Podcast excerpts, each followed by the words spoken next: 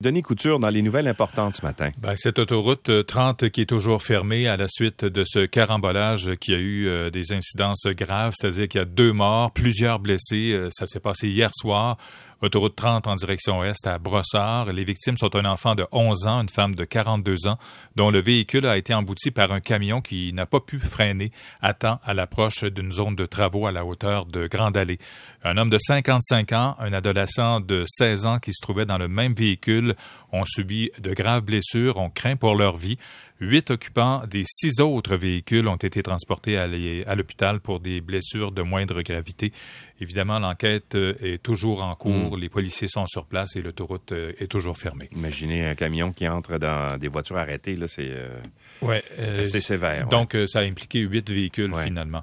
le Bureau des enquêtes indépendantes qui se penche sur les circonstances d'une intervention impliquant la Sûreté du Québec à Saint-Adolphe d'Howard dans les Laurentides, peu avant 18 heures hier soir, la SQ aurait été appelée à intervenir sur la montée des quatre lacs pour une dispute entre voisins.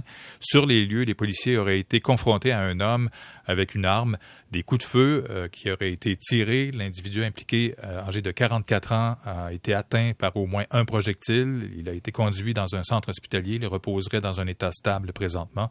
Huit enquêteurs du BEI ont été chargés d'enquêter sur les circonstances de cet événement et le SPVM qui agira aussi euh, comme service de police de soutien. La fonderie Horn à Rouen-Noranda ne fait pas qu'émettre de l'arsenic dans l'air, elle en enfouit dans le sol, selon la presse, des centaines de tonnes d'arsenic qui seraient dans le sol d'un terrain situé à proximité d'un quartier résidentiel. L'entreprise ne le déclarait pas jusqu'à tout récemment. Elle en a éliminé près de 2500 tonnes au cours des deux dernières années, selon l'inventaire national des rejets des polluants euh, d'Environnement Canada. L'élimination est définie comme étant l'élimination définitive par enfouissement, épandage ou injection souterraine d'une substance.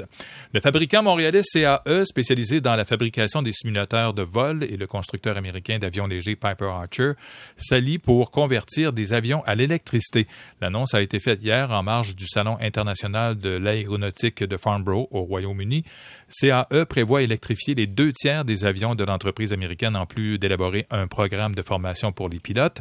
Le ministre de l'Innovation, des Sciences et de l'Industrie, François-Philippe Champagne, euh, nous explique comment le Canada et plus particulièrement Montréal euh, deviendra des incontournables dans euh, le domaine de l'aviation durable. Évidemment, toute la question des talents, de l'écosystème, des ressources, l'énergie renouvelable, l'accès au marché, c'est sûr que ça résonne ici à Farnborough. Et moi, je pense, en plus, on parle des biocarburants, de l'hydrogène, on a vraiment été capable de, mettre en valeur l'écosystème, ce qu'on est capable d'offrir au Québec, en Ontario, à travers le pays, le Canada. Euh, comme étant vraiment le partenaire de choix pour l'aviation durable.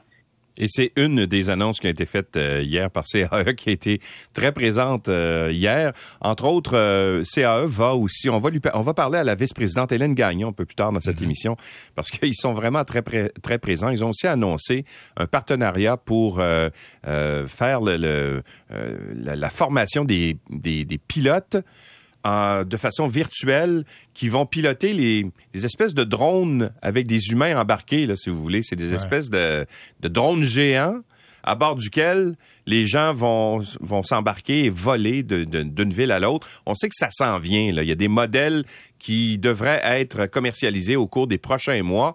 Et CAA, qui est une entreprise très avant-gardiste, euh, a, dit, ben, ils ont vu là-dedans, eux autres, qu'il y avait un, avenir. Ils ont dit, ben, on va investir là-dedans parce qu'il va falloir contrôler les mouvements de ces appareils-là éventuellement. Puis CAA est en train de développer tout ça. c'est vraiment une entreprise très intéressante. c'est très formidable. Et même qu'on on est presque dans la science-fiction ici. Euh, et je termine avec un sondage pas très étonnant. Les personnes les plus âgées craignent davantage d'être infectées par la COVID-19 que les plus jeunes. C'est un Angus Reid qui paraît dans la presse. 53% de la population en général qui dit toujours être inquiète de développer euh, la maladie. Sans surprise, les personnes âgées de 55 ans et plus le sont dans une proportion plus élevée, plus importante, 7 personnes sur 10. Dans le reste de la population, c'est plutôt environ 4 personnes sur 10. Et l'écart entre les plus vieux et les plus jeunes n'a jamais été aussi élevé que présentement lorsque une maison de sondage pose mm-hmm. cette question-là.